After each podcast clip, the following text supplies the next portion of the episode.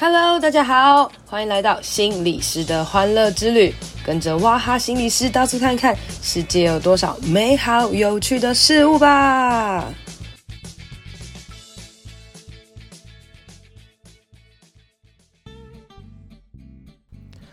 Hello，大家好，欢迎收听心理师的欢乐之旅。过年快到了，过年第一件想到的事情，应该就是所谓的红包吧？不知道大家对于包红包这件事情是快乐的还是难过的呢？哈，当我还是学生的时候，就会觉得收红包这件事情非常非常的开心跟快乐哦。然后觉得，哎，某某阿姨这个两千块啊，然后这个爷爷三千块啊，然后可能这个什么表哥一千块等等，就是你会呃发现哇，从不同的人那边收到不同的金额。当然，你说会比较吗？嗯，些许一点点。但是其实，身为小孩的我啦，哈，都会觉得说，总额加起来看看有多少这样子。然后有一些要交给爸妈，但渐渐长大之后，爸妈好像也就会留给我们，或是所谓的帮我们存起来了哈。所以红包到底有多快乐呢？也不一定，因为因为大部分都给家长了嘛，吼，所以可能爸妈只给我们。呃，只给我留就是呃爷爷跟爸妈的啊，其他的要还给大人之类的。所以其实对晚辈来讲，对那个时候的我来讲，回想起来，大家到底包多少红包没有到太重要这样子哦。那可是长大之后，我们开始要自己包红包了嘛，因为有工作赚钱了哦。哎，我就是有印象深刻，就是我觉得我家的那个什么侄子侄女们其实蛮多的。然后严格说起来，我跟他们感情没有很好啊，所谓的没有很好，就是就是一年只见一次面啊，就没有很熟这样子哦。那也知道小孩子很可爱，那就还是呃有你就包红包给他们嘛。那可是在包红包的时候呢，就是我印象蛮深刻，有一次就是我包给我三个侄子这样子，然后当我红包。包给他们的时候呢，然后因为他们就是小朋友很调皮嘛，就在那边打闹，就他爸爸立刻大骂他们，就说把红包交出来这样子，然后他们三个就被吓到，然后就把红包就是立刻交给爸爸。然后我当下的就是感觉就没有很好，我就觉得我包给你小孩，好，我知道虽然都是给你的哈，但是你也不可以让小孩就是连这个一分钟都没有拿到一点红包喜悦都没有，这样我好像只是拿钱给你而已哦。那虽然其实我们包红包给晚辈，呃，当然一个重点是让晚辈吃红嘛，另外一个 另外一个点就是其实是知道就是父母可能要照顾小孩很辛苦啊，一年给他们一点点呃钱，让让这些呃生孩子。的这个爸妈们，maybe 是年轻爸妈们，然后他们可以好好的来，呃，有更多的精力来顾孩子，我觉得这是很很重要的事情哦。可是我就觉得那个感觉没有很好啦。哈，所以隔年呢，我就用了一个很贱的方法，就是因为我就是真的没有很想要包红包给我的亲戚，就所谓的表哥啦，这样哈，然后所以呢，我就买了三个我觉得很好玩的玩具，然后送给他们，然后让孩子们有感觉到开心。那我觉得自己对我来讲也是一件蛮不错的事情哦。那我就把我主要的红包钱都包给我的爷爷这样子，因为 诶、欸，因为我很喜欢我的爷爷嘛，所以我就买了那种很帅、很可爱的红包，就是最近都有很多很厉害的红包，譬如说那种呃什么狮子，然后一整条的啊，或者是各种什么扇子啊等等，你看起来很帅气的这种红包就就包给呃长辈们，让他们看得很开心这样子哦。那当然，其实你说包红包会不会心痛的？超级心痛的啊！其实我相信大家去呃婚丧喜庆包红包，应该都会觉得很贵吧？哈，譬如说你平常根本就不可能会花可能两千六去吃一顿大餐，好，如果是吃一客牛排或者烧肉，两千六一定是超贵超好吃的。可是你去婚礼的时候，你就是会包这个钱，但是其实吃不到什么东西。对我来讲，因为我是不吃海鲜的人，所以其实我每次去婚礼的时候，都只能吃花好月圆，我就很。像花了可能两两三千块钱买了汤圆这样子，狂吃汤圆这样子哦。可是呢，其实大家要知道，这个金钱的背后其实是所谓的祝福啦。然后，如果你想的是祝福的话，他就不会那么那么的心痛了哈。所以今天这集呢，想要来跟大家讲一下关于包红包哈，或是过年可能会遇到的一些难题啦。我相信这这这个议题哦，其实是在呃过年前很多心理师都会谈的。因为前阵子嗯。有些单位邀请我写文章，然后我写完之后觉得，哎、其实蛮重要的，那那不如就录一集来跟大家讲。所以如果这一集呢是大家在过年前有一些焦虑、有一些恐惧的话，哎、一定要来听一下，哎、记得帮我分享给你身边有需要的朋友，这样子哦。那新年一到呢，总共会有三个难题啦，好，那这三三个难题，第一个呢就是过年红包让我心如刀割，我就刚刚讲的那个。啊，第二个呢就是长辈们的关系让我压力山大，每次问我结婚了没啊，问我薪水。多少啊，什么之类的哈，问我什么各式各样很令人烦躁的问题这样哦。那第三个呢，就是年夜饭大鱼大肉，让我罪恶满满啊，就要变胖啊，什么东西怎么办哦？这这三个难题啦哈。然后我发现有一些高级人士，就是他们要逃避这三大难题，就是出国玩，就是在过年期间，就是毫无羞耻的没有要跟家人待在一起，就是自己出出国玩这样。我觉得这也是一件。蛮厉害的事情啦，但是并不是所有的人都可以逃避的哦，还是必须得去面对，所以反而你会去想，把握过年的时间跟家人相处。还是你要在过年的时间跟大家混在一起，然后反而就是关系变得更破坏，然后内心想着，嗯，我明年绝对不要来了，哈，这样子就有一点点可惜了啦，哈。所以既然有一个这么长假，好好的把握和家人相处的时间，还有跟朋友出去玩，跟好好让自己休息的一些时间呢，哈。所以呢，以下我要讲一些简单的破解方法。首先是过年红包让我心如刀割这件事情哦，那我们就仔细来思考一下，到底怎样。红包到底重点是什么哦？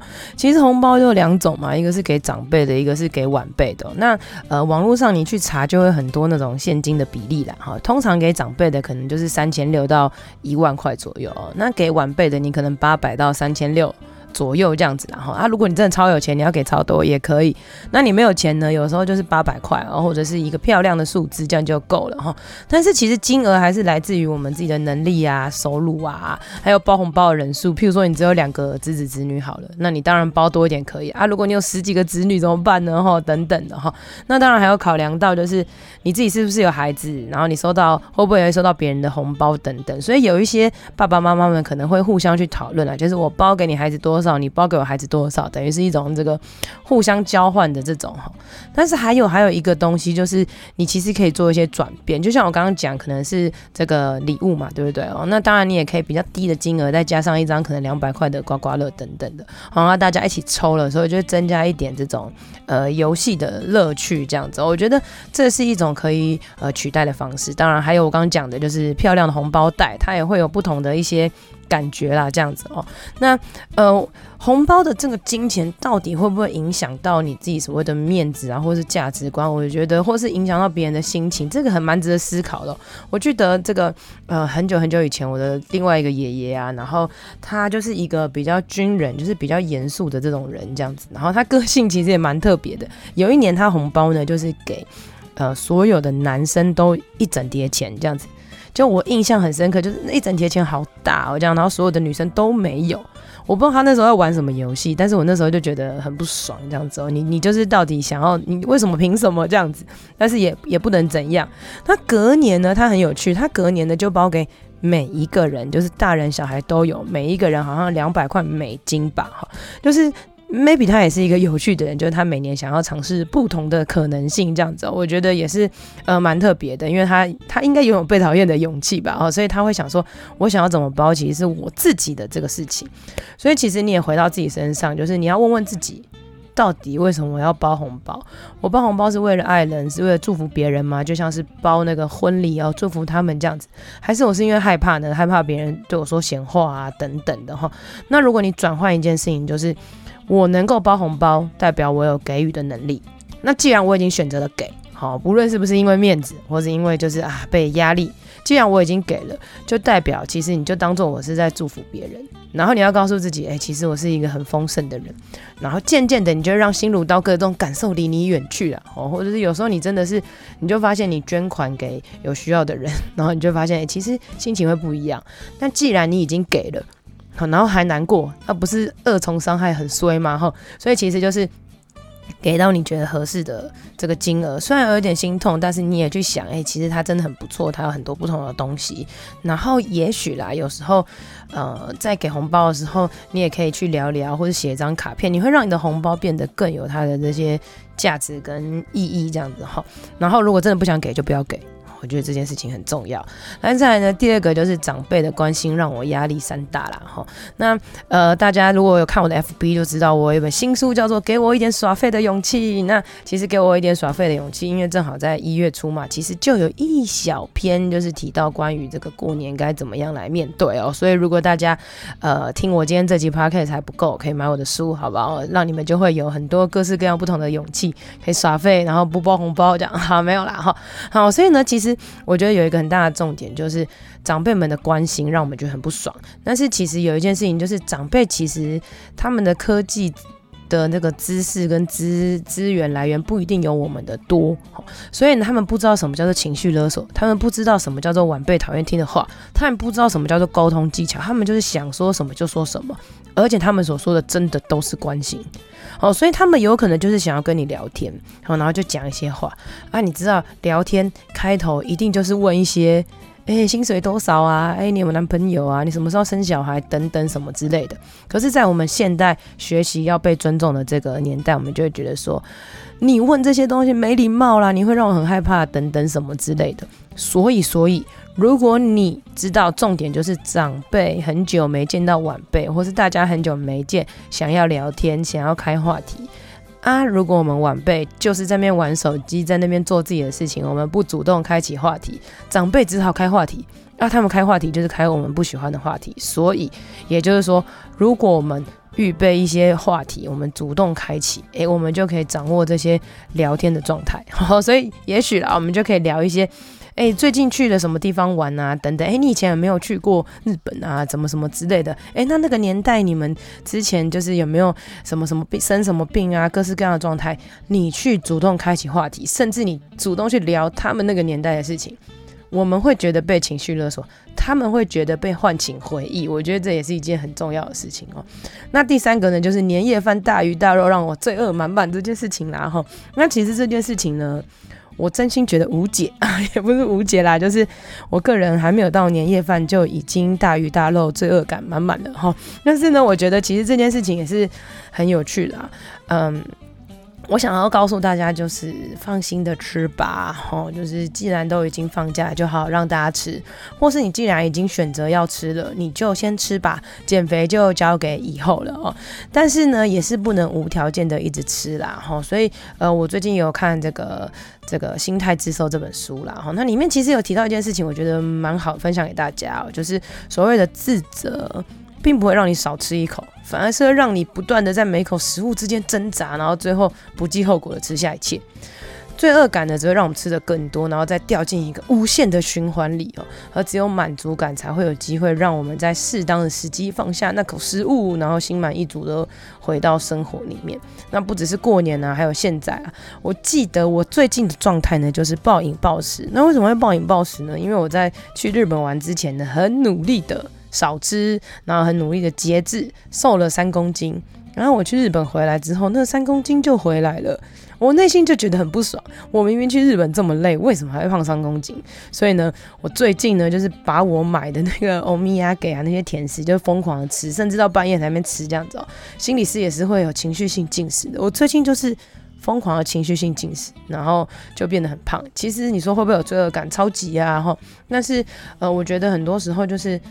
好啦，真的，当你发泄完了，你才有可能真的停下来去。所谓的不吃哦，而满足感这件事，大家也可以去想到，就是对啊，当你真的已经吃够了，当你已经觉得哇，我已经很幸福了，你就不会想要真的去做一些什么事了。就像我前几集有讲到，因为我已经出去玩玩得很开心了，所以我就跨年的时候没有特别想要去做一些什么庆功或是什么，或者是我生日的时候，其实也不需要特别去买什么蛋糕来吃，因为我真的觉得我家有好多好多甜食就吃不够啊。那当然还是大家也可以去想一下，怎么样做一些东。去帮助自己的消化啦，譬如说你要吃我常常推荐的益生菌，好，如果你要吃我常常推荐的那个益菌宝啊、好心情等等的，你记得输入推荐码哇哈会送你十五包，或者是呢，我会去吃一些这个大麦落叶，就是假设假装自己好像有吃青菜啦，然后或者是今天如果自己在家没有跟朋友约或者什么的时候，我就呃。某几餐就改成吃优格等等的，就让自己不要每一餐都是大餐，那也不用每一餐都是跟朋友庆功就要喝酒，有时候也可以喝一些茶等等的哦。其实很多很多事情都是掌握在。自己的手里面呐，哈，如果你真的很不想做，真的真的真的真的超不想做，然后你做了，然后之后再来埋怨再后悔，我觉得这种事情其实更讨厌。你反而直截了当的拒绝别人，或者是你可能只喝个一两杯，我觉得这才是其实是比较好的人。然后否则你每天自己默默在那边生闷气，然后自以为没有发出那个情绪的那种炸弹攻击。可是其实你默默不爽的情绪都会影响到别人呢。你应该有看过那种发完红包然后脸很臭的长辈吧？有时候就是这样子，你已经给人家钱了。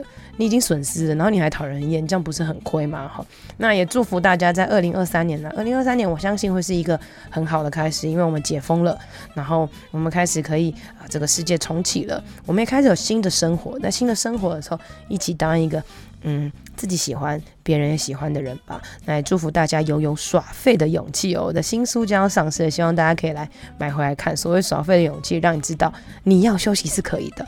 那当你休息够了。哦，你一定会有能力去面对更新、更多、更好的挑战，越耍废越积极。那我们今天的节目就到这边啦，祝大家新年快乐！今天的节目就到这里喽，希望你喜欢，希望对你有帮助。别忘了要来我的 FB 还有 IG 心理师的欢乐之旅留言和我互动哦，你的回馈会是我最大的动力。当然也别吝啬来 Apple Podcast 留言五星评论，还有分享这集给你的朋友。我是王雅涵，智商心理师。大家都叫我哇哈，我们下次见，拜拜。